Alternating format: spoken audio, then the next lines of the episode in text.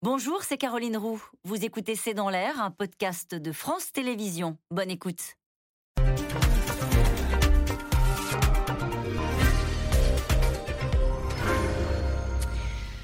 Bonsoir à toutes et à tous. Nous attendons vos questions, SMS, Internet et réseaux sociaux pour alimenter notre discussion. Le président solennel, posté devant l'avion de la République, Emmanuel Macron, qui s'envole pour la Roumanie et sans doute pour l'Ukraine en fin de semaine, a pris la parole cet après-midi pour sonner la mobilisation générale. Il réclame une majorité forte et claire euh, pour ne pas que le désordre en France s'ajoute au désordre du monde, dit-il. Il assure qu'il a entendu les inquiétudes et on appelle désormais à un sursaut républicain renvoyant donc les extrêmes dos à dos. Jean-Luc Mélenchon, lui aussi, sort la sulfateuse et le décrit comme le président du chaos et se voit toujours en position de réussir le coup de force, d'arracher une majorité dimanche prochain. Alors, quelle est la stratégie de conquête des deux camps à cinq jours du second tour? Y a-t-il de la fébrilité en Macronie? Comment mobiliser les abstentionnistes? Macron-Mélenchon il sonne la charge, c'est le titre de cette émission avec nous.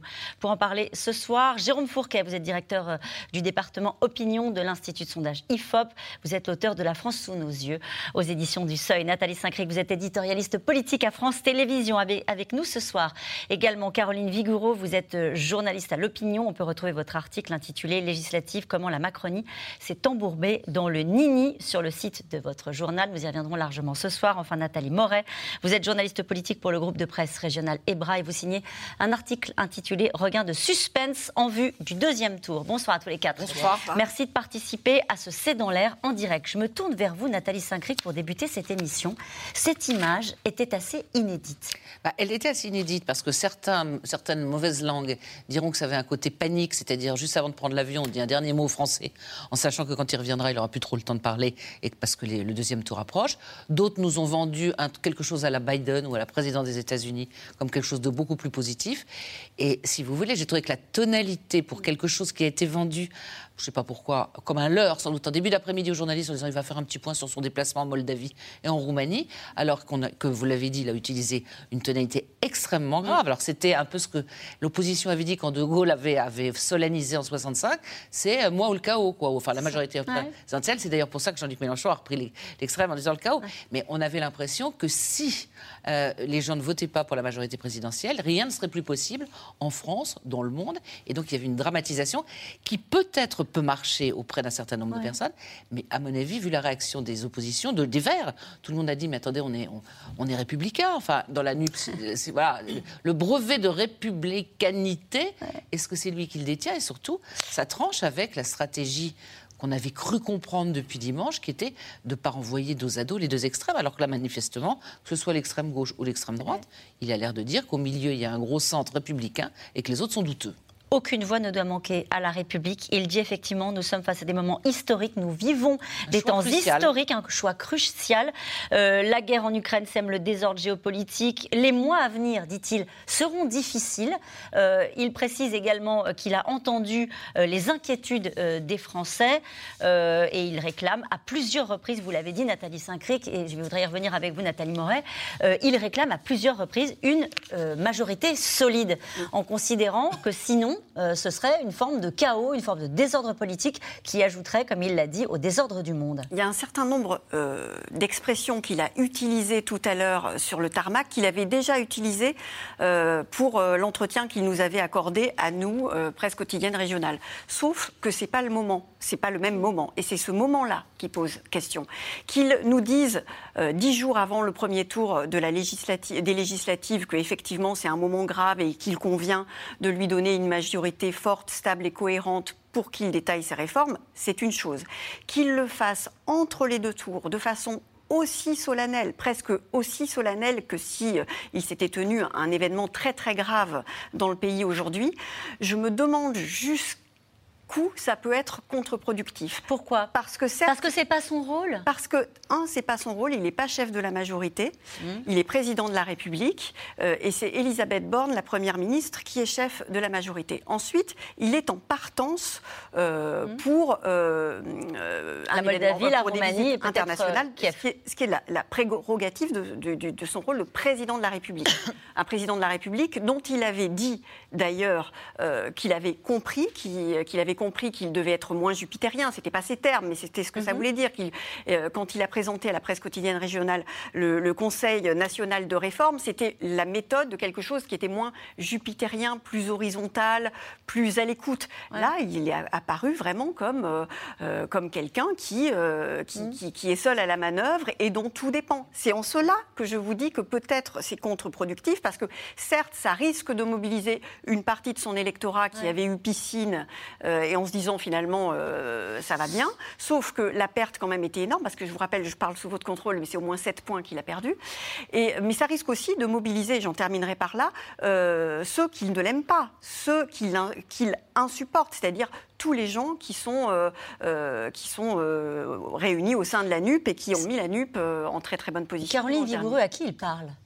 Je pense qu'il parle à la fois euh, aux abstentionnistes, euh, qui sont quand même euh, nombreux et qui peuvent être la clé de ce second tour. Et puis, il parle aussi à son propre camp, à ceux qui ont voté pour lui en mai dernier, mais qui ne se sont pas mobilisés pour les urnes au premier tour. Selon moi, cette prise de parole traduit malgré tout une certaine fébrilité. Enfin, on dit long sur les résultats pour la majorité présidentielle du premier tour. Je rappelle quand même qu'il y a 20 députés sortants en marche qui ont été éliminés dès le premier tour, que euh, pour la première fois, euh, il n'arrive pas en tête euh, à l'élection législative, la, majorité présidentielle, pardon, n'arrive pas en tête. Enfin, il y a ils disent qu'ils sont en tête, hein, entre parenthèses. Oui, alors, enfin, ils sont au coup d'à Il le redit d'ailleurs, il commence par là en Je remercie les Français qui m'ont mis en tête de ce premier tour. ils sont vraiment au coup d'à coude avec la NUPES. En, tout cas, ils n'ont pas creusé l'écart. ce premier tour a été assez mauvais. Il y a beaucoup de ministres, dont Amélie de Montchalin, Clément mmh qui sont en difficulté dans leur circonscription. Ce que vous voulez dire, c'est que là, cette intervention aujourd'hui, et on va le voir dans un instant hein, sur la mise en scène, etc., euh, c'est une mobilisation générale de son camp, ça est un appel à la mobilisation générale et ça traduit une forme de fébrilité. Et, aux, abstentionnistes, c'est une dramatisation de l'enjeu pour dire si vous ne votez pas dimanche, ça sera le chaos. La NUPES, c'est le chaos. À l'Assemblée, ça sera la Bérésina, on ne pourra plus rien faire. Euh, si vous voulez que les réformes avancent, que ça bouge, vous devez voter, il dramatise à outrance, comme Mélenchon lui-même d'ailleurs euh, le fait. il rentre dans ce match de manière assez curieuse, parce qu'il le fait avant une séquence internationale le, timing et la, manière, euh, l'endroit où il le fait est assez. Je vais donner la parole dans un instant à Jérôme Fourquet, mais juste quand même un mot sur euh, euh, le fait qu'il parte à quelques jours d'un second tour. Alors, il y a eu un tweet cet après-midi de Jean-Luc Mélenchon. Ils sont vraiment installés, on va le voir tout au long de l'émission, dans un duel. Et Jean-Luc Mélenchon a dit le bateau coule, il prend l'avion. et dans une interview accordée à nos confrères du Parisien, il dit aussi il part pour trois jours. Il n'y a plus de pilote dans l'avion politique ah, de la Macronie. Effectivement, le sens des formules, il est très bon. Mélenchon est très doué. Quand effectivement effectivement, on voit cette image. Et la vérité, c'est qu'il a depuis longtemps prévu de faire ce déplacement. Et l'autre vérité, c'est qu'il y a manifestement dans son entourage une réunion, euh, je crois, ce matin, avec un certain nombre de personnalités, dont Richard Ferrand, président de l'Assemblée nationale, qui est en difficulté dans sa circonscription, et Christophe Castaner, qui est également en difficulté, qu'on sonnait le tocsin en disant, en gros, vous êtes dans une bulle, enfin, vous êtes ou tu es dans une bulle où on te dit, c'est le camp des rassuristes, du genre, mais ça va bien se passer. Et puis d'autres qui ont dit, mais ça va peut-être pas bien se passer. Et à ce moment-là, il s'est dit, un, Elisabeth Borne, enfin, je sais pas, quand on l'entend dimanche soir, on n'a pas forcément envie de se précipiter pour voter, euh, euh, comment ça s'appelle déjà, ensemble. Et voilà, et que finalement, il est obligé de faire les choses lui-même et c'est fait en précipitation, donne l'impression que c'est... Avec improvisation. Avec improvisation, mais parce qu'il y a des gens qui lui ont fait un peu peur. Jérôme, chef de file aussi. Jérôme Fourquet, euh, votre lecture à la fois de cette séquence présidentielle et de, ce rapport de force hein, qu'on va beaucoup commenter dans cette émission avec euh, un, Jean-Luc Mélenchon qui dit bien sûr que tout est encore possible. Est-ce qu'il a raison, puisque c'est ce qui a été dit à l'instant, d'être fébrile? Oui, bien sûr, et je, partage ce qui a été dit. Je pense que le message s'adresse aussi beaucoup à l'électorat de droite et que euh, on n'avait pour l'instant pas décidé de choisir et que le président a, tranché a dit voilà, on, redonne un coup de barre à droite. Alors, ça fait beaucoup de zigzags, hein, puisque c'était déjà cet électorat de droite qui s'était adressé avant le premier tour de la présidentielle, avec la retraite à 65 ans. Ensuite, dans l'entre-deux tours de l'élection présidentielle, Jean-Luc Mélenchon à, 20, à 22 il fallait parler à l'électorat mélenchoniste. On a continué de parler à l'électorat de gauche pour la nomination du gouvernement, euh, la transition écologique. Et puis maintenant, au regard des résultats de l'élection législative, on redonne un coup de barre à droite. Donc ça fait parler de pilote dans l'avion, est-ce qu'il y a quelqu'un à la barre? Donc ça, fait beaucoup de, ça fait beaucoup de zigzags. Je pense aussi que le camp des rassuristes devait être majoritaire. Autour, dans l'entourage d'Emmanuel Macron, ou en tout cas la partie rassuriste de son cerveau avait pris, avait pris l'ascendant parce qu'il pensait que ça allait bien se passer. Et donc, cette forme d'improvisation. Le, avant le premier tour ou après avant le, avant le premier tour des législatives. Et donc, euh, quand les résultats sont tombés, le fait qu'il y ait ces cafouillages en disant euh, pas une voix pour le Rassemblement national, mais est-ce qu'on est qu'on met la NUPES au, même, au même rang Tout ça traduit une forme de fébrilité et d'impréparation. Et le choc est quand même euh, assez rude. Effectivement, jamais une majorité présidentielle n'a été aussi fortement challengée. Mm-hmm. il est en, ils sont en retrait par rapport au score de la présidentielle et surtout des législatives de la fois précédente. Avec un, contexte qui est très particulier, puisque c'était une réélection. Oui, bien sûr. Mais donc, on voit bien qu'il n'y a pas eu de dynamique. Et, donc, euh, c'est de nouveau Emmanuel Macron qui doit monter en première ligne dans une euh, période qui est quand même un laps de temps qui est très très court. Mm. Avec, on, en parlera peut-être tout à l'heure, une vraie difficulté, puisqu'on n'est plus dans le, bon vieux paysage gauche-droite. Euh, ensemble, doit faire face à la NUPES dans la moitié des circonscriptions, mais dans beaucoup d'autres circonscriptions, ils sont face au FN, au RN ou face à la droite. Et donc, c'est comment quel adversaire choisir. Donc, euh, euh, dans certains endroits, il faut parler à la droite. Dans d'autres, face à la droite et au Rassemblement national, il faut parler à la gauche. Et c'est quand même assez intenable. Et c'est toutes les limites du en même temps qui. Ce qui euh, peut donner cette impression de flottement sur, sur la ligne politique que vous expliquiez à l'instant, c'est cette configuration locale. Euh, oui, oui, puis de la diversité des situations et également aussi de la diversité des parcours des gens qui l'ont rejoint. Les gens qui viennent de la gauche, tout de suite, on dit Front républicain, aucune voix au Rassemblement national. Quand d'autres disaient, mais il faut peut-être qu'on traite la NUPES de la même manière, et d'autres disaient pas du tout, etc. etc. Donc c'est assurément une forme de fébrilité. Mais il y a de quoi être euh, un petit peu fébrile quand on analyse dans le détail les résultats. Et puisque vous évoquez ce sujet, on y reviendra un tout petit peu plus tard en, reportage, puisqu'on verra que sur le terrain, c'est parfois difficile pour certains euh, candidats d'appeler à voter pour la NUPES. Je précise juste que l'Académie française a dit qu'il fallait dire NUP, donc euh, je ne sais pas si on se, on se fie à l'avis de l'Académie française, mais essayons de dire NUP pour ce soir. Comment? La Covid et la nuque. Oui, alors la, Covid, on l'a jamais dit. Hein, donc euh, bon, euh, mais, mais, du coup, est-ce que, euh, vous considérez qu'avec cette prise de parole où le président de la République dit, au fond, c'est pas une voix ne doit manquer à la République, c'est une façon de dire, je suis moi face aux extrêmes et je mets un signe égal entre le Rassemblement national et la NUP. Oui, alors bien sûr, c'est ça c'est le message qu'il veut faire passer. Il l'a déjà entonné ce discours-là, notamment lors des, européennes en, 2019. Et, on voit aussi les, les limites du, phénomène, hein, puisqu'on a, on a un centre qui est plus ou moins large, avec d'autres euh, d'autres formations qui lancèrent sur les, sur les deux ailes. En tout cas, cela ressemble, on est tous d'accord là-dessus, à un appel à la mobilisation générale. Avant de s'envoler pour la Roumanie cet après-midi, le président a donc pris la parole sur le tarmac devant l'avion présidentiel. Il a réclamé aux Français une majorité solide au nom de l'intérêt supérieur de la nation. Un appel, ce sont ces mots, hein, au bon sens et au sursaut républicain, alors que de son côté, Jean-Luc Mélenchon le décrit comme l'homme du chaos. Laszlo Labert et Christophe Roquet. La déclaration a surpris tout le monde.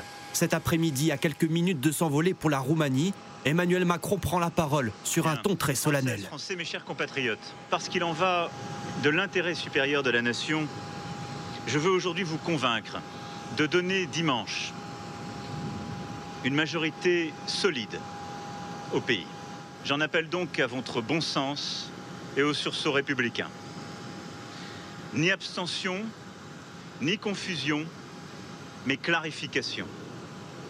Dimanche, aucune voix ne doit manquer à la République. Dramatisation maximum pour une attaque en règle destinée à son principal adversaire Jean-Luc Mélenchon. Hier soir, le leader de la NUP n'a pas non plus fait dans la nuance. Au journal de 20h, dès la première question, il accuse le ministre de l'Intérieur d'avoir manipulé les résultats du premier tour des législatives. Je laisse euh, les plaisirs de la bidouille à M. Darmanin. Il a fallu lui arracher qu'on puisse s'appeler par notre nom en allant au Conseil d'État. Là, ça fait depuis euh, hier soir qu'il essaye de tripoter les chiffres, il m'enlève des députés de mon compte. Bah, tout ça, c'est fait pour masquer le fait que le parti macroniste, LREM, a subi une lourde défaite, premièrement. Et deuxièmement, je crois qu'il y a aussi une intention qui est de, répandre l'idée que nous ne pourrions pas y arriver. Hein. Bah, si nous pouvons y arriver. Le ton du second tour est donné, c'est que l'enjeu est énorme. Partout en France, 272 duels opposent le camp d'Emmanuel Macron à celui de Jean-Luc Mélenchon. Sous pression, Le parti du président veut à tout prix décrocher la majorité absolue ce dimanche, soit 289 sièges.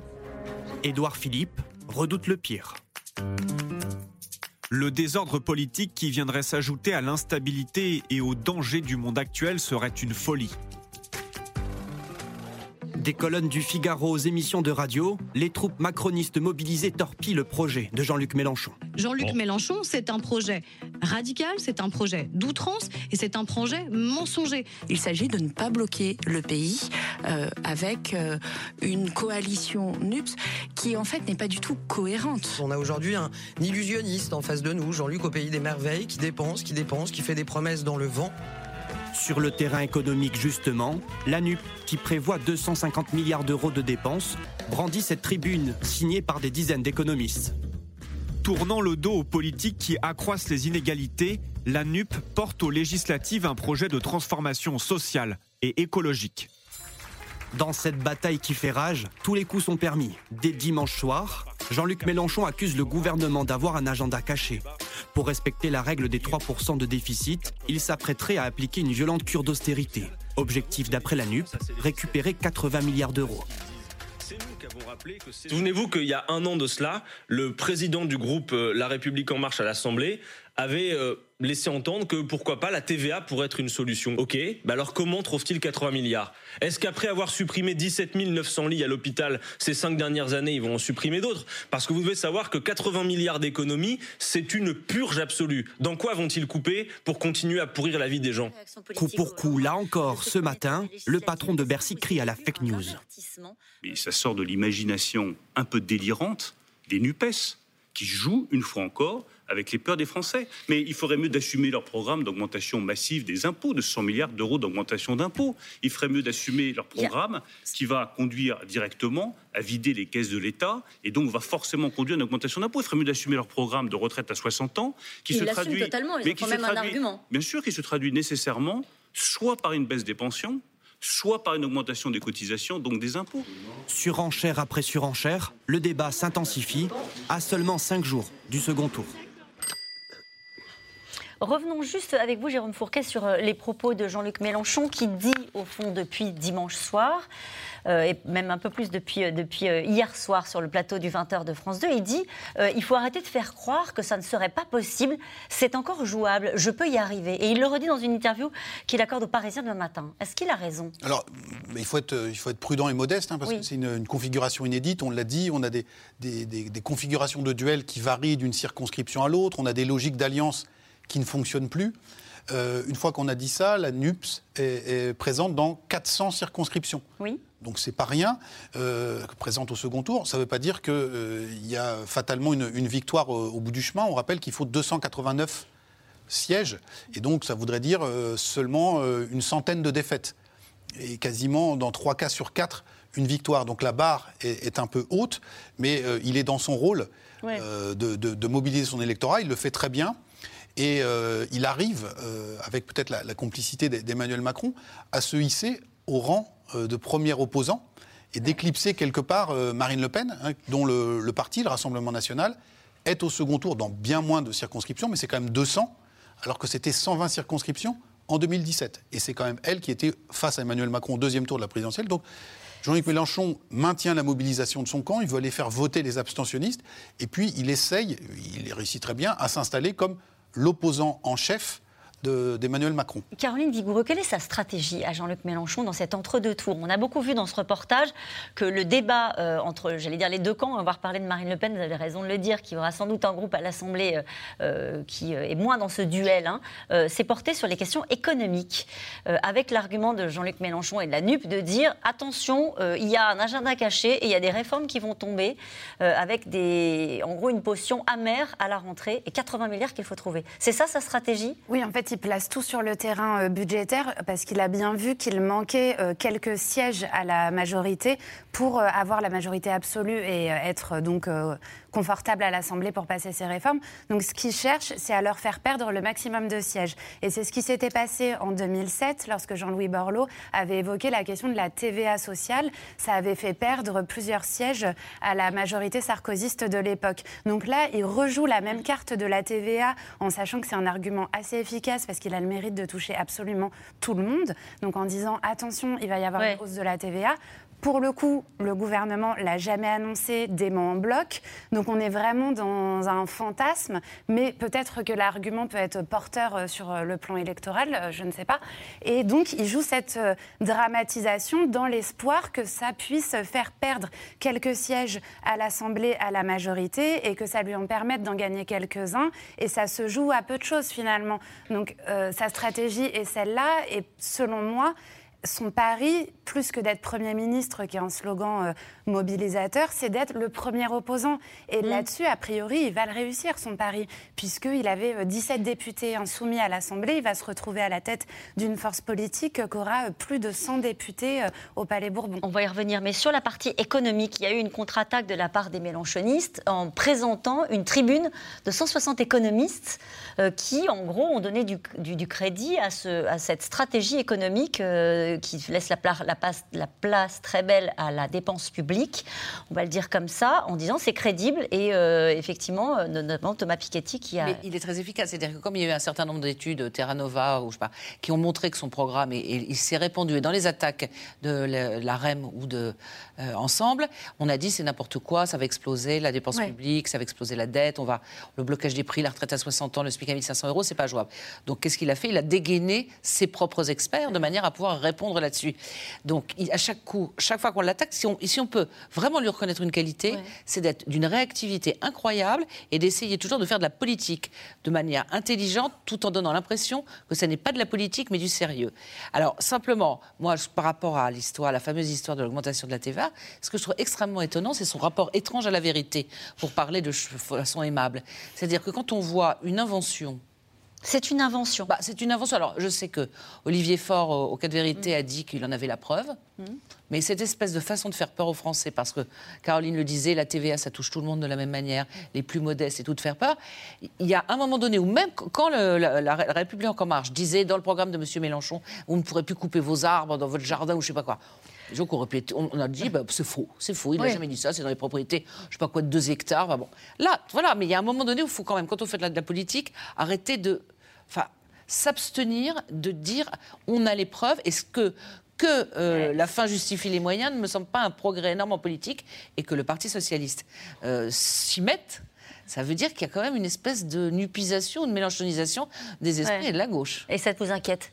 Mais c'est pas que ça m'inquiète, c'est que on ne peut pas à la fois euh, considérer qu'il y a beaucoup d'abstentionnistes, dire c'est pas bien, les gens s'intéressent pas à la politique, et se battre à coups d'arguments qui sont euh, qu'il l'accuse sur des choses qu'il veut faire, ou, sur le fait que son chiffrage des 3%, du déficit à 3% en 2027, qu'on lui dise bah, euh, comment vous allez financer, mhm. ce qui est quand même difficile pour Jean-Luc Mélenchon, qui lui-même ne dit pas comment il finance toutes ses dépenses, mais pas en allant inventer euh, des TVA fantasmatiques. Nathalie Moret. Ce que je trouve le plus euh, intéressant à observer euh, dans cette campagne d'entre-deux tours, c'est que, euh, vous l'avez dit, ils sont à peu près à touche-touche, les, deux camps, à la fois Mélenchon et Macron, mais en même temps, la dynamique, elle est du côté de, Mélenchon. Pourquoi, vous dites ça? Parce qu'il raconte une histoire. Il dit à ses électeurs, un, c'est possible c'est possible, je vous explique pourquoi. Vous voyez, euh, la, tribune des, euh, économistes. Euh, et puis, non seulement il essaye donc sur ce premier plan sur la crédibilité, sur le deuxième plan, il a un, discours facile à retenir et qui parle aux gens. Il dit, bah voilà, votez pour moi, c'est voter contre Macron. Donc il en fait un référendum anti-Macron. Voter pour moi, c'est avoir la retraite à 60 ans. Voter pour moi, c'est avoir le blocage des prix immédiats. et voter pour moi, c'est la fin de Parcoursup. Ces trois éléments-là sont susceptibles de parler beaucoup aux abstentionnistes. Tout ça crée une histoire. Si on vote Jean-Luc Mélenchon ou pour la NUP euh, dimanche prochain, on a ça. En revanche, qu'est-ce qu'on a euh, si, on, si, on vote pour la majorité, si on vote euh, pour euh, les alliés d'Emmanuel Macron? Ils répondent la stabilité, le sérieux, la continuité. Mais il répond. Mais avant, on répondait quoi? Voilà pourquoi il se positionne. Parce qu'avant, c'était moins évident. Il y avait moins d'histoire du côté de la majorité.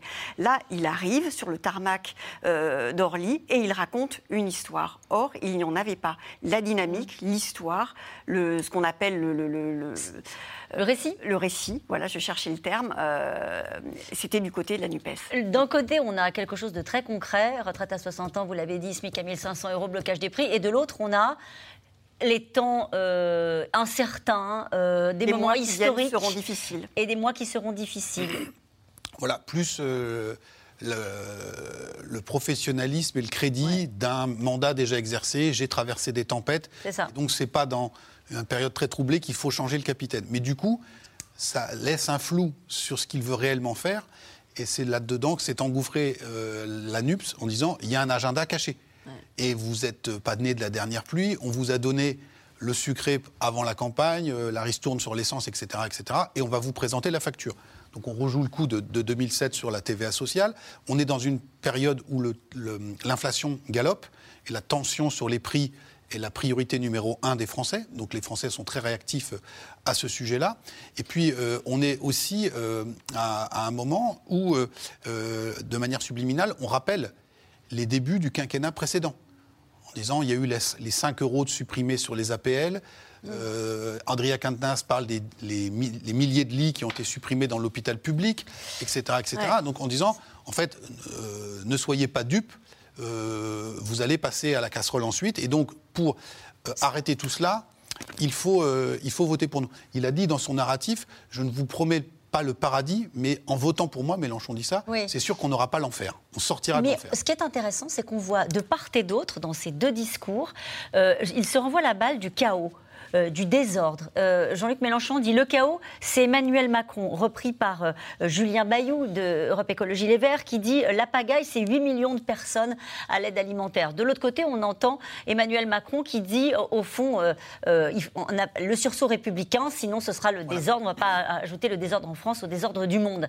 Il y a une crainte de la part des Français sur la stabilité du pays, sur la stabilité même européenne. Est-ce que ça, ça fait... c'est- À juste titre, ils en font un argument de campagne. Bah, alors on a une population qui vieillit, euh, qui aspire à plus de, stabilité. Euh, ce vieillissement se voit encore plus dans les urnes. C'est d'abord les seniors qui sont, qui sont allés voter. On est dans un, dans un climat où euh, on a des, tensions géopolitiques à nos portes. On a des difficultés économiques avec l'inflation. Donc tous les scénarios qui avaient été établis aujourd'hui sont, sont caduques. On a aussi des formes d'insécurité et de délinquance euh, qui sont, euh, qui sont patentes. Et de ce point de vue-là, il y a eu un élément important dans la campagne de législative, c'est ce qui s'est passé au Stade, de, France. Et donc là aussi, on se, on se renvoie, on se renvoie la balle. C'est-à-dire que les mélanchonistes disent... euh, ils- Le chaos, c'est vous? Euh, Darmanin et, Castan- et, et le préfet allemand n'ont pas été capables d'assurer l'ordre. On ne peut même plus organiser un match de foot en France. Ce à quoi la, la majorité répond, euh, vous n'allez quand même pas élire ou euh, faire accéder à Matignon quelqu'un qui dit que la police tue Ouais. nos concitoyens. Et donc on voit bien que cette, cette- cette- cette question du chaos, de l'instabilité, est instrumentalisée parce qu'il y a beaucoup de ferments qui font penser aux Français que nous sommes euh, potentiellement euh, pas loin d'un basculement Mais possible. ça veut dire que l'argument d'Emmanuel Macron de dire je vous promets la stabilité, c'est quelque chose qui peut résonner dans le pays. Il le fait en conscience parce qu'il considère que dans le cas- pays, il y a aujourd'hui une crainte. En tout cas. Et que euh, c'est peut un, pardonnez-moi, résonner- et que c'est un point faible de, Jean-Luc. Mélenchon. Et donc c'est un peu la peur du rouge. C'est la peur. Voilà, euh, Marine Le Pen disait euh, si Oui. jamais Mélenchon arrive, l'Assemblée sera une ZAD. Hein, donc Oui, bon. Macron le dit différemment, mais est-ce que ça peut résonner Oui, auprès de l'électorat qui est visé, c'est-à-dire ceux de- qui votent en marche et qui se sont abstenus, et l'électorat de droite, Ouais. notamment âgé, de la même manière qui s'était adressé à lui à la, à la présidentielle. Alors- il a fait un choix, Oui. alors qu'il était dans le nini jusqu'à présent. Vous considérez qu'il a fait un choix désormais de parler davantage à un électorat de Voilà. droite, c'est Oui, clair oui, aujourd'hui Oui, très clairement. D'accord. Oui, avec, avec un- quelque chose qui va dans le sens de ce que disait Nathalie tout à l'heure, c'est, je crois que Mélenchon a dit qu'il faut marier la raison et la passion. C'est-à-dire qu'il a à la fois euh, des arguments quand il fait, quand il prend ses experts qui disent, qui calculent en disant c'est possible avec Thomas Piketty, et puis à côté de ça, il y a des gens qui ont envie de rêver aussi qui ont envie de rêver et qui se disent bon peut-être qu'on pourra pas tout faire, peut-être que ça sera pas possible, mais lui a cette capacité à réenchanter le rêve d'une certaine manière. Et quand, il suffit d'écouter ses, discours, parce qu'on peut aussi prendre tout sur le fond d'une façon technocrate en disant c'est impossible, c'est impossible, mais il y a du souffle. Et quand en face, on dit attention, il est dangereux, et qu'on joue euh, cette espèce de moi, c'est la stabilité, moi, on- on- d'abord, on se démarque de lui, on ne parle pas de soi. C'est-à-dire, dans ce que j'ai entendu aujourd'hui, c'est la stabilité, ça ne fait pas forcément rêver, la stabilité.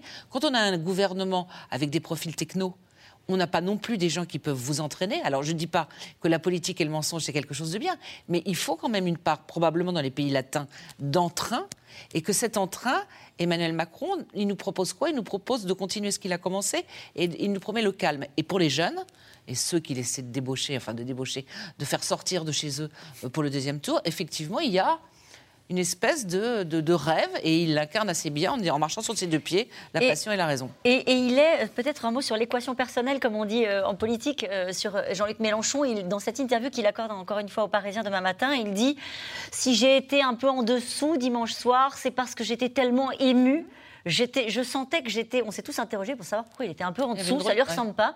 Et il dit, j'étais ému parce que je me suis rendu compte à ce moment-là que c'était possible. On voit bien que dans ce, moment-là, il veut pas non plus prêter le flanc à ceux qui considèrent qu'il est véhément, qu'il y a de la colère chez lui, hein, peut-être, Nathalie Moret. Euh, comment on peut entraîner les gens vers les urnes en leur euh, donnant pas du rêve? C'est ce qu'il fait là dans, l'interview euh, qui, est publiée demain par, par le Parisien. Quand il dit c'est possible, il parle clairement à ceux qui pensaient que ça ne l'était pas. Et en donnant encore une fois des, exemples très concrets. Donc, euh, en étant concret, c'est pas du rêve, c'est euh, euh, une promesse. C'est une promesse de c'est possible. Avec un mot qu'il utilise beaucoup, qui est celui de l'harmonie. Absolument. L'harmonie entre les hommes et la nature, etc. On va poursuivre notre, notre discussion. En tout cas, dimanche soir, il y aura 58 circonscriptions qui verront un face-à-face entre l'ANUP et le RN. La majorité a bien eu du mal, on l'a dit, hein, à caler une ligne claire sur le sujet et elle a fini par rappeler à ne pas donner une voix à l'extrême droite, même si le président a semblé infléchir un peu cette ligne, on l'en a dit un mot tout à l'heure. Sur le terrain, en tout cas, l'appel à voter NUP a un goût amer, vous allez le voir. Reportage Juliette Perrault, Marion de Vauchel avec Mathieu Lignot. En tête du premier tour à 25 ans. Louise Héritier, candidate de la NUP, compte bien l'emporter dimanche prochain dans l'Allier. Je la planterai dimanche. Si ça se trouve, elle sera plantée le jour où on arrivera à l'Assemblée nationale. Hein. Bon, ben, bon courage. Ouais, bon courage à vous. Bonjour madame. Au second tour, duel avec le Rassemblement national. Le parti présidentiel est éliminé. Comment ça s'appelle euh, Macron, ce qu'il avait enlevé là, euh, sur les riches, comment ça s'appelle ça L'impôt sur la fortune. Bah voilà, typiquement, eh Marine ben, Le Pen, elle, Marine Le Pen, elle est d'accord avec ça. Vous allez pouvoir le, ramener, ça, bah, Bien sûr. Bah bien sûr. Louise Héritier regrette le manque de clarté du camp du président Emmanuel Macron. Elle souhaite un barrage systématique contre l'extrême droite. Bref, un front républicain au bénéfice de la NUP. Euh, je pense qu'il est, il est, nécessaire de euh, se mobiliser contre euh, le Rassemblement national. Et quand j'entends dire que nous, on serait l'équivalent de, de, ce parti qui a une politique haineuse, qui a une politique raciste et qui, ne, en plus, ne va rien faire pour, pour, les, pour les gens, parce que les propositions de Mme Le Pen, c'est d'augmenter les salaires en baissant les cotisations. Soutien ou pas soutien à la NUP. Le parti présidentiel a pataugé pendant deux jours. Mais face à la polémique et la pression, ici, la candidate de la République en marche appelle finalement à faire barrage au RN. Et cela fait le bonheur de son candidat, Joris Beauvais. Euh, juste un verre d'eau, s'il vous plaît. Ce sera tout. Persuadé d'être la seule opposition au président. Merci beaucoup. Mélenchon a, par son action, euh, encouragé à voter Emmanuel Macron. Donc là, Emmanuel Macron lui, lui renvoie l'appareil. On va dire c'est dans la logique. Quoi. Donc, euh, donc voilà, ils sont tous les deux, ils ont ils ont l'air de vouloir travailler ensemble. Donc euh, forcément, on est là, la seule opposition, et ça les, ça les agace un peu. La députée de l'ancienne majorité, elle, fait ses cartons. Un café Alors deux cafés parce que Pour Laurence Vansenbrock, l'Assemblée nationale, c'est terminé. C'était une belle aventure. Alors une belle aventure avec beaucoup de travail, parce que les gens ici, je ne sais pas s'ils s'en sont rendus compte, mais enfin, moi j'ai quand même réalisé un mandat un peu magique en fait. Je viens de la société civile, fonctionnaire de police, gardien de la paix. Enfin, là, j'ai pas non plus, euh, j'ai pas fait de grandes écoles, mais pour autant, euh, j'ai l'impression d'avoir fait de grandes choses en fait dans cet hémicycle. C'est vrai qu'il y a quand même des photos, euh, c'est un peu. Arrivé derrière la NUP et le RN, de quoi provoquer rancœur et hostilité. La région se, tire dans le pied, quoi, hein, donc les gens sont, ils auront ce qu'ils ont, ce qu'ils ont voulu. Hein. Alors le choix du Front républicain d'appeler à voter pour la gauche n'était pas simple, presque contraint et forcé. Laurence Vansenbrock critique une candidate de la NUP, inexpérimentée selon elle. J'ai du mal à imaginer qu'elle puisse avoir un contact euh, aussi facile que je n'ai pu l'avoir, par exemple, avec les maires de la circonscription, euh, parce que tous, heureusement, ne sont pas affiliés à la France insoumise. Donc, euh, donc ça va être un petit peu compliqué. Alors je pense que ça va se passer mieux avec les syndicats, mais après le problème c'est que quand elle aura recueilli la parole des syndicats, comme moi j'ai pu le faire ici quand je les ai reçus, euh, négocier avec le gouvernement, qui ne sera évidemment pas un gouvernement à la France insoumise, euh, je ne vois pas bien en fait comment ça va évoluer. après voilà, le problème c'est que j'ai aussi une responsabilité en tant que, que député, parce que je le suis encore, de, maintenir justement euh, le, faire front républicain. Mais alors le faire un front républicain avec la France insoumise, ça me paraît complètement Donc euh, euh, personnellement, c'est un petit peu compliqué. Un choix difficile pour ces candidats de la coalition Ensemble. Le duel RN-NUP aura lieu dans une soixantaine de circonscriptions. Et Jérôme Fourquet, on se doute pour que cette ancienne garde de la paix, euh, gardienne de la paix, d'appeler à voter pour, euh, pour Jean-Luc Mélenchon qui a dit que la police tue, c'est compliqué. Bah, on l'entend, euh, on l'entend. et pourtant, elle, elle, a la clé de, dans cette circonscription. Elle fait 17%, elle est députée sortante. Mm. Et donc, où vont aller ces 17% euh, au deuxième tour Est-ce qu'ils vont euh, faire front républicain et soutenir la, NUPES Ou est-ce qu'ils euh, vont, ils vont aller à l'abstention Sachant que dans les deux autres circonscriptions de l'Allier, on est sur des configurations différentes. dans la première, la, première circonscription, c'est un duel NUPES ensemble. Ouais. Et dans la troisième circonscription, c'est ensemble contre LR. Et donc, dans certaines circonscriptions, il faut parler à la droite, dans d'autres, il faut parler à la gauche. À quelques kilomètres près, on change complètement de discours cette question. Si je vote RN, alors je ne vote pas pour la République bah, c'est ce qu'on croit, laisse entendre avec ça. Alors de toute façon, il faut être beaucoup plus radical. C'est considère, ça c'est un vieux débat que c'est pas un parti républicain, il bah, faut l'interdire. À partir du moment où c'est un parti républicain, qu'il y a des gens qui votent pour lui, euh, voilà. ça, ça sert à rien de. de, de... 41 au second voilà, et qui, qui met le tampon sur la tête de républicains? Alors, il y a des critères. C'est pour ça que c'était compliqué ces deux derniers jours. Parce que quand ils ont, enfin, en coulisses, ils nous disaient liberté, égalité, fraternité. Jusque-là, ça va pas très loin. Mm. Laïcité, à partir de où on est laïque? Est-ce que c'est une laïcité à la euh, Jean-Luc Mélenchon ou à la Daniel Obono Ou est-ce que c'est une laïcité à la Yannick Jadot qui n'est pas la même que la laïcité à la Sandrine mm. Rousseau? Voilà. Mais par rapport à ce que disait la, dame, effectivement, euh, je pense que les, les, distinctions sont en fonction de qui de la NUPS. C'est-à-dire, quand c'est un écologiste, c'est le cas par exemple de Marine Tondelier face à Marine Le Pen, quand c'est, c'est l'exemple donné avec Valérie Rabault, ou quand c'est un socialiste ou une socialiste qui en gros sont des gens qui auraient très bien pu se retrouver à la REM s'ils avaient bougé, ça n'est pas la même problématique que quand c'est la France insoumise. Et là, par, ailleurs, je ne suis pas persuadée que les électeurs suivront les consignes. Donc les consignes sont intéressantes idéologiquement, de voir, mais globalement, s'il y a un insoumis qui ne plaît pas aux gens qui ont voté euh, la REM la première fois, je ne suis pas certaine qu'ils vont y aller. C'est vrai qu'on peut, on peut juste s'arrêter sur cette carte hein, électorale à l'issue de ce premier tour qui ressemble à rien de ce qu'on a connu. Non, non bah, tout, est, tout est brouillé, et, même sur ce qu'on a connu récemment. C'est-à-dire que dans pas mal de circonscriptions euh, historiquement de gauche, euh, La République En Marche, en 2017, avait enregistré de bons succès. C'est typiquement la circonscription de Christophe Castaner ou de Richard Ferrand. Et aujourd'hui, une partie de cet électorat de gauche a quitté la République en marche. Et donc ces candidats sont en difficulté. Et là où la République en marche résiste mieux, c'est dans les circonscriptions sociologiquement de droite, typiquement l'ouest de Paris. Hein, donc, on a une espèce de chassé-croisé, tout le monde, tout le monde s'y perd un peu. Euh, pour ce qui est d'appeler à voter pour la NUPS, euh, hormis les questions d'étiquette, ce qui est compliqué aussi, de manière très cynique, c'est que euh, faire élire un député NUPES contre le Rassemblement national, c'est donner un siège de plus à Mélenchon. Mm qui est l'adversaire numéro un. Euh, donc on dit voilà, est-ce qu'il vaut mieux cyniquement avoir euh, pour euh, le président 30 députés frontistes ou un gros contingent supplémentaire de, gens de la NUPES qui pourrait lui donner pas loin de la majorité absolue. Caroline Vigoureux, sur le plateau de France 2, on a eu l'impression que Jean-Luc Mélenchon lançait un appel aux électeurs du Rassemblement national. Il a eu cette phrase, alors après il s'est excusé, mais il a dit s'il y a des fachos qui ne sont pas fâchés, mieux vaut qu'ils votent pour nous. Alors après il a, il, a expliqué, en fait, ce n'était pas exactement ce qu'il avait voulu dire, mais est-ce que c'est ce qu'il veut faire? Bah, oui, enfin, en tout cas, il a euh, une réserve de voix importante euh, de ses électeurs qui euh, veulent renverser la table, qui ne veulent plus d'Emmanuel Emmanuel Macron.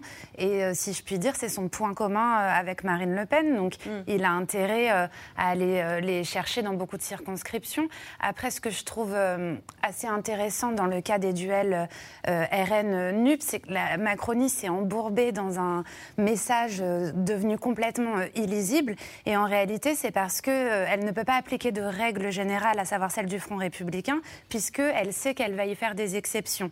Il y aura des circonscriptions, euh, il y a notamment celle de Mathilde Panot, qui est députée du Val-de-Marne, très proche de Jean-Luc Mélenchon, dont la suppléante est une infirmière qui a été condamnée pour avoir euh, jeté des projectiles sur les policiers. Donc les macronistes nous disent, vous imaginez, on ne peut pas appeler à voter pour eux. Autant ils ont moins de mal à appeler à voter pour un socialiste ou un écologiste, hmm. mais euh, dans certains cas, ils, ils, ne pourront pas appeler à voter pour la NUP et finalement ils se sont enfermés dans des injonctions contradictoires et c'est d'autant plus intenable pour eux qu'il y a encore quelques semaines de cela, lors de l'entre-deux tours, eux-mêmes appelaient euh, au Front républicain les Richard Ferrand, Guérini, Castaner, tous ces anciens socialistes qui disaient on partage des valeurs communes.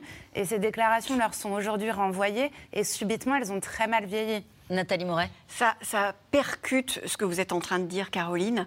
Euh, tout le discours que tenaient les macronistes en 2017 quand ils sont arrivés. Rappelez-vous, on a vu arriver 350 euh, quasiment nouveaux élus qu'on ne connaissait pas et qui promettaient de faire de la politique autrement, qui promettaient de représenter les gens autrement. Cinq ans plus tard, on est dans une situation où les députés sortants ont du mal à, à, nous dire bah, faut voter, pour qui il faut voter. Enfin, ils sont comme vous voulez le dire. Et on a, dans le reportage euh, que vous avez euh, diffusé à l'instant, c'était marquant, cette jeune femme qui a 25 ans, qui, elle, incarne ce qu'incarnaient les macronistes il y a 5 ans, à savoir le renouvellement.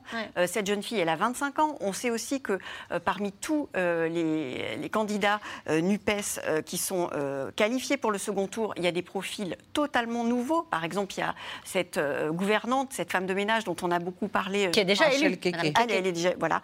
Euh, elle est déjà élue? Non. Non? Non, non, elle n'est pas élue. Ah, elle, est pas élue. elle est en bonne position, alors. Elle est en très bonne position, d'accord.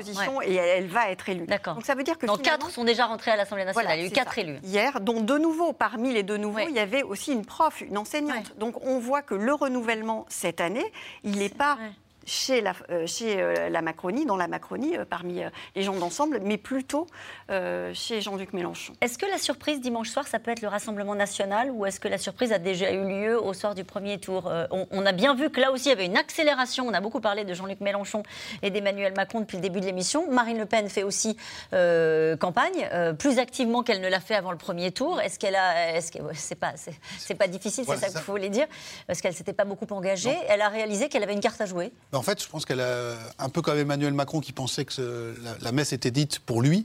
Marine Le Pen, à l'inverse, elle considérait que euh, faisait une impasse, comme au bac, euh, sur les législatives parce que ça n'allait pas rapporter beaucoup. Et euh, il y a eu une, surprise assez intéressante pour eux puisqu'ils ont fait 18,5% en moyenne, c'est-à-dire plus de 5 points de plus qu'aux dernières législatives. On l'a dit tout à l'heure, ils sont qualifiés dans 200 circonscriptions contre 120 en 2017, donc il n'y a aucune, il a pas, pas, de possibilité mathématique d'avoir la majorité absolue, mais ils n'ont jamais eu de groupe, sauf depuis 86. Même si on a abaissé maintenant le seuil du groupe, c'est 15 députés, donc ils peuvent les avoir. Et l'enjeu pour le Rassemblement national, c'est d'élargir sa zone d'influence au-delà des, fiefs du, Nord.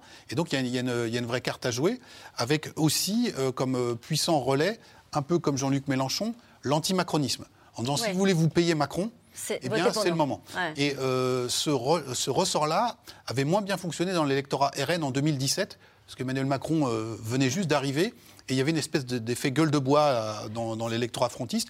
Et aujourd'hui, manifestement. Ça veut dire qu'il pourrait y avoir des passerelles entre les deux électorats de la NUP et, du, et des RN, justement ce que disait à l'instant Caroline par, En partie par anti-macroniste. Voilà, Vous avez parlé des, des, fachos et des fâchés. lors de son allocution le soir du premier tour, Jean-Luc Mélenchon a parlé de ceux qui avaient euh, l'amour de la patrie chevillé au corps et ceux qu'on avait toujours combattus. Euh, donc voilà, si on, très clair. Voilà, si on lit entre les lignes, s'adressait aussi à cet électeur. Vous prenez cette, la, circonscription voisine dans, l'Allier, on a un duel entre la NUP et Ensemble, et celui, euh, la personne qui arrive en troisième position, c'est la candidate frontiste qui fait 19% des voix. Donc c'est elle qui tient la clé du scrutin Et, donc, bien évidemment, qu'une une partie des candidats vont parler à cet électorat-là. Et avec un discours qu'ils auront probablement le lendemain du deuxième tour, tous les deux en commun, qui est d'essayer de faire passer aux gens l'injustice absolue, qui, si on ne se penche pas sur le scrutin majoritaire, mm. peut apparaître comme une injustice totale.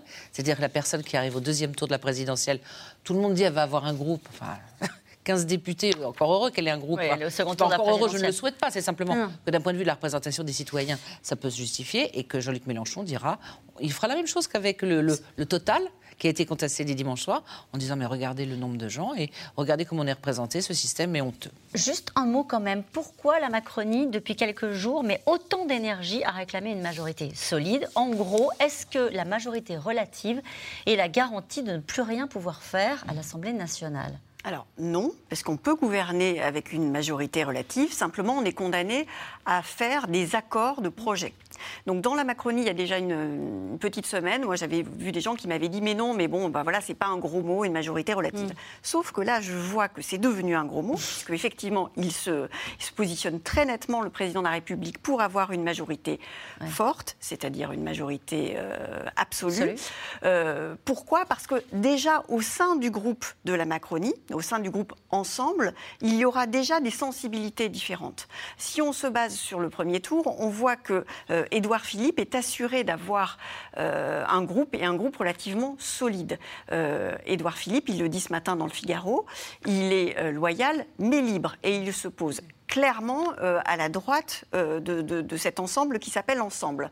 Donc clairement, il va faire entendre sa petite musique. Donc il y aura déjà comme une petite cohabitation au sein même du, groupe majoritaire. Donc s'il pouvait s'éviter une deuxième cohabitation, je mets le terme cohabitation entre guillemets, avec euh, les autres groupes pour devoir faire des, accords de projet, je pense qu'ils s'en passeraient volontiers. Et ben, va faire pareil, parce que dans, ce que dit effectivement, dans Ensemble, vous avez euh, Horizon et vous avez aussi Bayrou qui ne se prive pas et qui ne s'est pas privé d'ailleurs ces derniers jours de laisser entendre euh, lui aussi qu'il avait un son de cloche quelque peu différent. Et quand on regarde bien l'interview du Figaro ce matin, la dernière question mmh. posée à Édouard Philippe sur le Conseil national de leur fondation, c'est en gros de dire que ça le fait marrer et que les choses se passent à l'Assemblée et non pas dans des inventions pareilles. Donc on peut imaginer que ça sera du relatif-relatif et qu'en fait, ça sera très court. Ce sera la fin de la tranquillité, en tout cas vis-à-vis de ses partenaires de la majorité, et même s'il est obligé de l'étendre avec euh, euh, les LR. En tout cas, Jean-Luc Mélenchon leur a fait la leçon hier soir en les appelant à se mêler un peu de leurs affaires. Je parle des jeunes euh, qui lui ont manqué en partie dimanche dernier pour arriver en tête. Ils se sont abstenus à 70%. Juliette Vallon, Alexandre Malesson et Aubry Perreux sont allés à leur rencontre pour tenter de comprendre pourquoi cette élection ne les intéresse pas.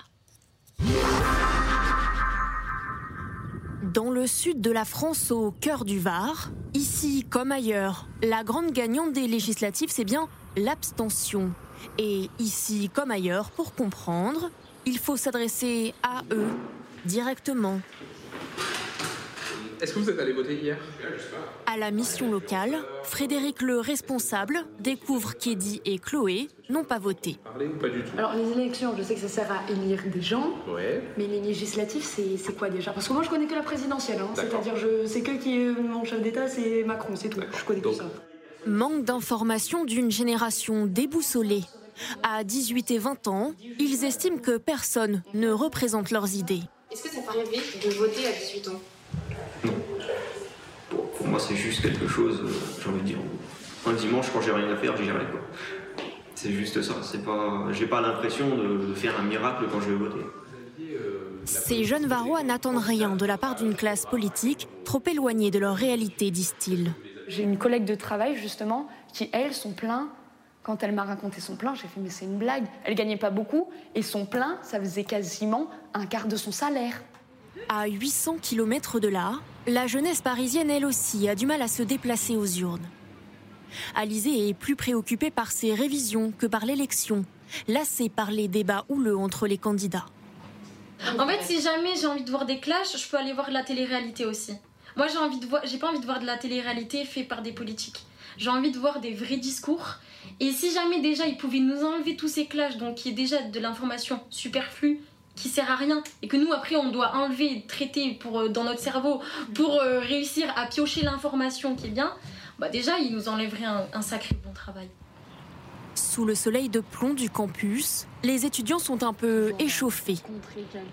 C'est toujours les jeunes qui sont un peu tapés du doigt, tu vois. Donc, euh, c'est toujours les jeunes ne votent pas. euh. Si abstention il y a, disent-elles, c'est qu'il existe une raison à cela. L'abstention, ça pourrait être lié aussi euh, au fait que les politiques ne s'intéressent vraiment pas à l'écologie ou ils euh, en parlent vaguement. Et euh, peut-être que les, jeunes, ils, flairent que, ils ont le flair, ils se disent que on, les, on leur donne un peu une carotte et que finalement ils vont très bien voir qu'il n'y aura pas, n'y aura pas d'engagement. D'où peut-être le fait qu'ils s'engagent plus dans le milieu associatif et qu'ils délaissent le vote. Alors faut-il voter pour être quelqu'un d'engagé? Dans un département presque voisin, la Seine-Saint-Denis, le sujet divise Sandoulet et ses amis. Quelqu'un qui ne vote pas ne peut pas se plaindre. Ça, on- que ton, ton candidat ait gagné ou non, à partir du moment où tu n'as pas voté, tu ne peux pas te plaindre. Hier, tu n'as pas voté hier. Hier, j'ai pas voté. Merci. Donc, tu peux C'est pas un- te plaindre. Voter, c'est un choix, c'est pas une obligation. Dans le territoire le plus pauvre de France métropolitaine, ces jeunes ont l'impression d'être bouc émissaires souvent et une voix qui compte rarement. C'est la galère. C'est-à-dire que les politiciens, pendant des années, des années, des années, ils ont, euh, on va dire, bluffé les gens euh, en organisant des, des barbecues. Vous savez, les barbecues qu'on fait maintenant, là? Avant, ils nous donnaient ça, nous. Avec un tournoi de foot, ça. Et pour eux, ça y est, ils avaient réussi. Et les gens d'ici sont délaissés, c'est pour ça. Ben, lui non plus, n'a pas voté au premier tour. J'ai pas été assez motivé au point d'y aller. C'est plus ça le truc. Derrière ça, j'ai regardé les résultats. J'ai vu que. Il y a peut-être moyen de faire quelque chose. Donc euh, il y a de fortes chances que la semaine prochaine, j'y retourne. Parce que la cohabitation, ça peut être marrant. Un candidat lui redonne envie, Jean-Luc Mélenchon. L'insoumis compte sur ces jeunes. Parmi ceux qui se sont prononcés dimanche, près de la moitié ont glissé un bulletin NUP. Et après ce reportage, cette question qui nous est posée par Sandrine dans le Haut-Rhin. Si les jeunes abstentionnistes allaient voter, pourrait-il y avoir une vraie surprise dimanche soir? Jérôme Fourquet. Alors, euh, comme on, l'a dit dans le, reportage, ils euh, pour ceux qui sont allés, donc à, peine un, quart d'entre eux, euh, des 18-35 ans, ils ont voté pour la. euh, 40% a voté pour la France Insoumise, pour la NUPS. Et donc, que voteraient les autres? On peut penser qu'ils seraient plutôt dans ce, dans ce, dans ce schéma-là.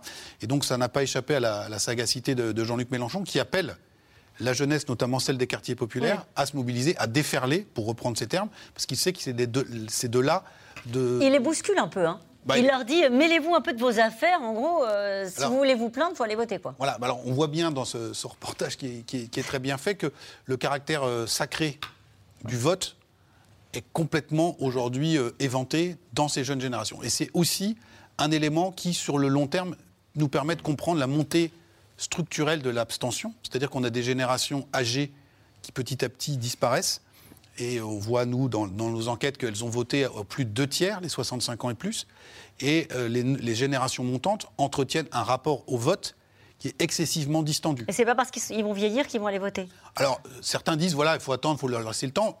Nous, l'hypothèse qu'on fait, c'est qu'on a un rapport qui est, qui est très, très différent aujourd'hui. Euh, on a entendu dans le, le- le premier, le premier témoignage, éventuellement la présidentielle. Oui, elle connaît que ça. Elle dit Voilà, a ça qui c'est m'intéresse. Pas trop, etc. Et C'est c'est déconnecté de nos préoccupations. euh, bon, mais on, Mm. on a un rapport qui est très euh, utilitariste et très consumériste, et euh, sans doute aussi le fait que, on parlait de télé-réalité, euh, la langue politique s'apparente à une langue plus. morte. euh, qu'ils ne comprennent plus, qui ne, le- qui ne leur parle Elle pas. dit euh, je veux des grands discours, je veux qu'ils parlent sérieux, j'ai pas besoin de regarder des clashs, c'est pour ça je vais regarder la télé-réalité. Mais en gros, ce que vous nous dites, c'est que s'il y avait des grands discours, elle les écouterait pas forcément. Bah, on peut regarder les audiences euh, d'un certain nombre de, de débats, notamment auprès des jeunes. Et la structure d'audience. Voilà, la structure Ouais, ouais. d'audience, on n'est pas là, on n'est pas, là- on n'est pas là-dessus. Donc, manifestement, à la fois le fait d'aller voter, comme euh, tout ce qui va autour, c'est-à-dire le- la, la langue politique, euh, les termes, les législatives, etc., etc., une espèce de euh, voilà terrain incognita pour une part croissante de la, des, des jeunes générations. Nathalie une, euh, quelque chose qu'il faudrait peut-être faire dès l'école ou rappeler, c'est que, un, on vote pas comme, euh, comme vous le dites, tu le disais, euh, pas- on n'est pas un consommateur. C'est-à-dire qu'on ne vote pas simplement parce qu'on a le son plein euh, Mm. qui est trop cher ou pas cher. On peut aussi voter parce qu'on n'est pas content de sa grand-mère dans l'EHPAD, soit pas contentes de voir comment les choses se passent à l'hôpital. Il faut quand même dire aux gens que si, être citoyen, ça, et que la, alors c'est peut-être aussi à nous de faire le travail, c'est-à-dire d'expliquer que la politique, c'est pas de savoir des trucs politiciens, c'est aussi éventuellement savoir quelle est la, mm. l'éducation qu'on veut donner aux enfants, si euh, c'est bien de, de, saisir le salaire euh, en cas de divorce pour que les femmes puissent élever leurs enfants, aider les femmes monoparentales. c'est ça qu'il faut expliquer que la politique, c'est pas une espèce de truc abscon, voilà. Et deuxièmement, probablement leur faire un je ne veux pas être désagréable ou faire, comme, faire mon Jean-Luc Mélenchon du genre bougez-vous les jeunes, mais leur dire que euh, s'ils s'ouvraient un peu à l'extérieur, ne serait-ce qu'à l'Ukraine ou ne serait-ce qu'à certains pays africains, ne serait-ce qu'à tout ça où on ne peut pas voter, bah, franchement c'est quand même problématique. Donc euh, L'éducation au vote, euh, Nathalie Moret, en, tout cas, comment est-ce que les euh, états-majors essaient d'aller chercher les abstentionnistes? Parce qu'on est d'accord, tous vont essayer d'aller les chercher. On a parlé du Rassemblement national, on a parlé naturellement euh, de la République en marche et de Ensemble, mais aussi naturellement Jean-Luc Mélenchon. quels sont les outils qu'ils ont à leur disposition, à part la dramatisation, peut-être. Ben, c'est ça. Pas grand-chose, mais j'allais dire que c'est trop tard. C'est pas aujourd'hui, à 4-5 jours du deuxième tour, que les gens qui ne se sont pas intéressés à ces élections-là euh, vont y aller. C'est un travail de, très, de très longue haleine. Moi, je sais que je donne des cours euh, dans des écoles de journalisme, et dans des écoles de journalisme, je trouve encore euh, des étudiants, donc qui sont censés être assez connectés à l'actualité, qui ne connaissent pas la différence entre un conseil départemental et un conseil régional. Euh, ils savent que ce sont les mêmes, euh, pas les mêmes élus, mais ils ne savent pas du tout quelles sont les compétences des uns et des autres. Donc ça veut dire que c'est un travail, mais vraiment de très longue haleine. Dès le lycée, je pense qu'on devrait apprendre euh, aux, lycéens c'est quoi une c'est quoi une élection, tout simplement. Ça sert à quoi? C'est quoi la démocratie? La démocratie, c'est pas quelque chose qui se décrète, c'est aussi quelque chose qui s'apprend. Et moi, je vois sur les étudiants que, que, que j'ai à croiser que c'est quelque chose qui n'est pas acquis loin de là. Et c'est peut-être le rôle de l'école. On précise qu'aux États-Unis, tous les 4 ans, il y a des opérations de kid voting où on organise des élections, on, apprend aux, jeunes Américains à aller voter justement pour lutter, une forme d'éducation euh, euh, civique avec grandeur nature, avec des votes organisés pour apprendre aux, jeunes à aller voter. Il y a, néanmoins des cours d'instruction civique hein, dans les, dans bien les programmes. Mais la politique, euh, les, enseignants ne sont pas à l'aise avec ça parce qu'il y a une neutralité. C'est quoi les compétences d'une région, du département Donc ça, normalement, c'est dans les, dans les programmes. C'est pas à qui je vous le... parce que ça les intéresse pas en fait. Mm. C'est-à-dire qu'ils ont zappé ça comme la trigonométrie ou, euh, d'autres choses. Dans le reportage, quand euh, le jeune dit si un dimanche j'ai pas autre chose de mieux à faire, c'est ça en fait. C'est-à-dire que c'est euh, ah c'est sur quelque chose que c'est plus sacré. C'est sur le même plan que le barbecue ou la partie de foot. Mm. Et donc voilà. Et donc c'est on, on, peut faire toujours pareil, plein de pédagogie, etc. Je pense que c'est plus profond que ça en fait. Vous voulez dire un mot? Selon moi, Emmanuel Macron porte quand même une lourde responsabilité dans l'abstention des jeunes. Et je voulais notamment signaler un chiffre 15% des moins de 60 ans seulement ont voté pour la majorité présidentielle. Ça veut dire qu'il ne parle pas du tout aux jeunes. Et lui-même s'était engagé en 2017 à rénover les pratiques politiques, à réconcilier cette jeunesse euh, avec les pouvoirs publics pour répondre à la crise démocratique. Et rien, absolument rien n'a été fait en, la matière. Euh, tout le chantier institutionnel a été remis à plus tard. Euh, y a, on a Vous pensez que la proportionnelle, ça changerait quelque chose? Bah, En tout cas, il y aurait une assemblée un peu plus représentative. Donc, ça ne peut qu'améliorer les choses de ce point de vue-là. Et nous revenons maintenant à vos questions.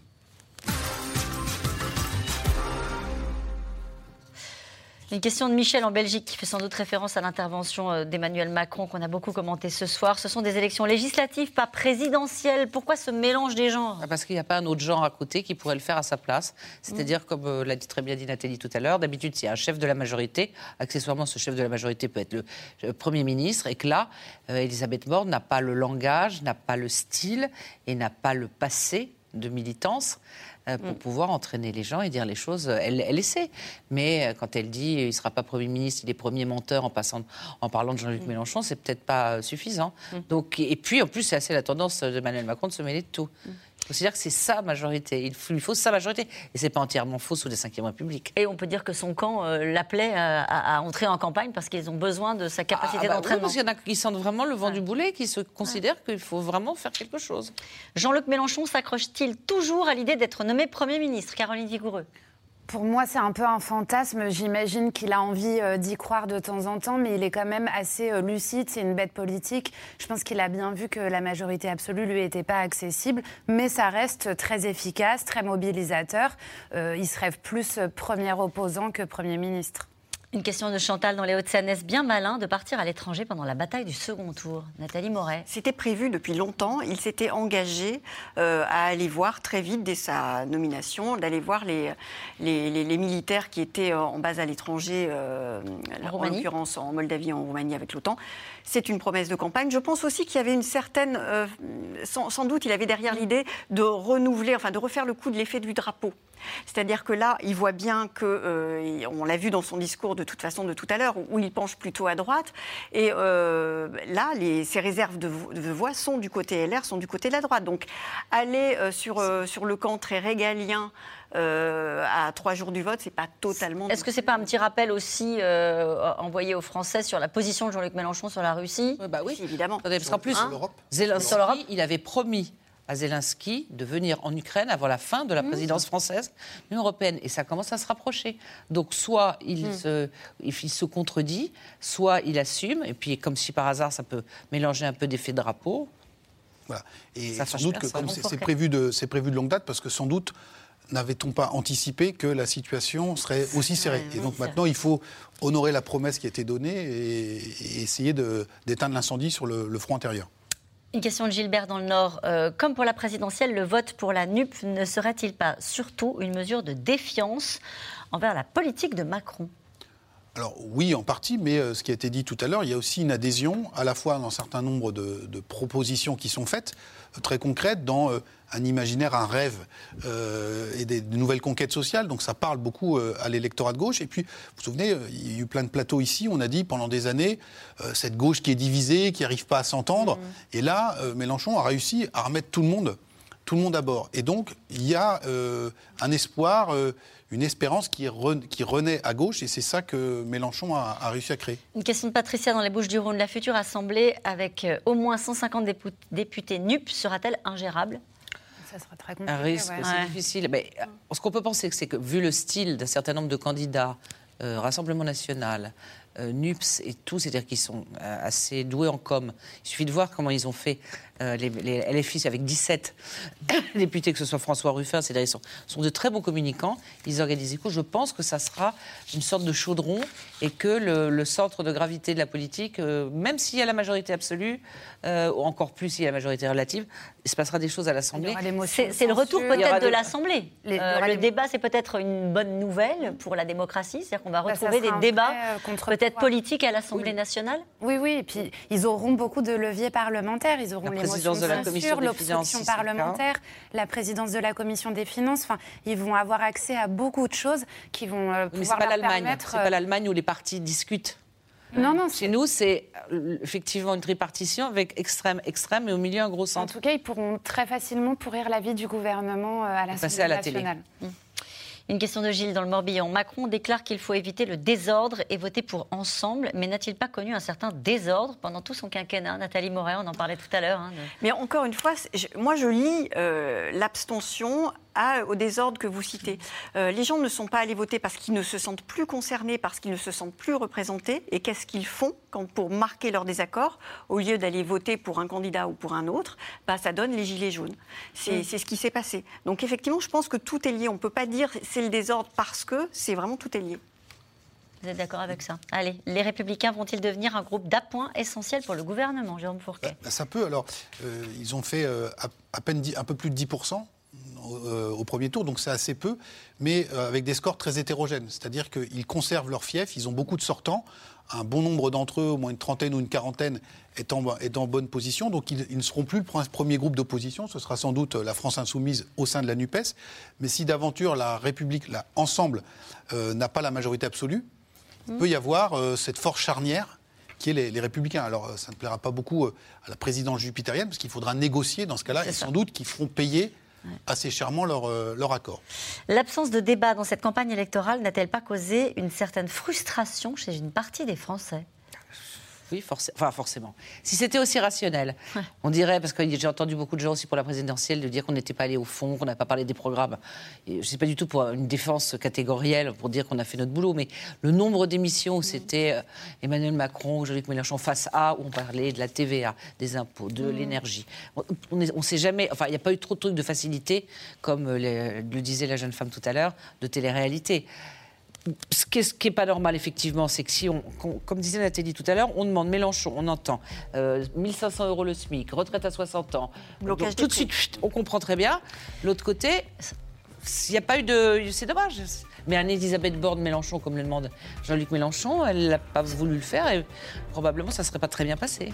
J'ai une dernière question très rapide. Vers quel candidat se reporteraient les électeurs s'il y avait une participation plus importante qu'au premier tour? Alors ça, c'est le, le fantasme de penser qu'ils iraient dans un seul camp. En fait, ils se répartissent assez souvent sur différents, différents, différents candidats. Merci à vous tous. Il est l'heure de trouver Anne-Elisabeth Lemoine et toute l'équipe de C'est à vous. Bonsoir Anne-Elisabeth, au programme ce soir. Bonsoir Caroline. Depuis le tarmac d'Orly, Emmanuel Macron appelle les électeurs à lui donner une majorité solide. Un sketch à la Trump, dénonce Jean-Luc Mélenchon. On y revient avec le coordinateur de la France Insoumise, Adrien Quatennens, qui est notre invité. Et puis, économisons un bien de plus en plus rare. C'est ce que demandent les professionnels de l'eau en ces temps de sécheresse et de canicule à venir. A tout de suite. Bonne émission, Anne-Elisabeth. Demain, on se retrouve en direct à 17h50 pour un nouveau C'est dans l'air. Et n'oubliez pas que vous pouvez regarder, retrouver quand vous voulez C'est dans l'air en replay et en podcast. Belle soirée.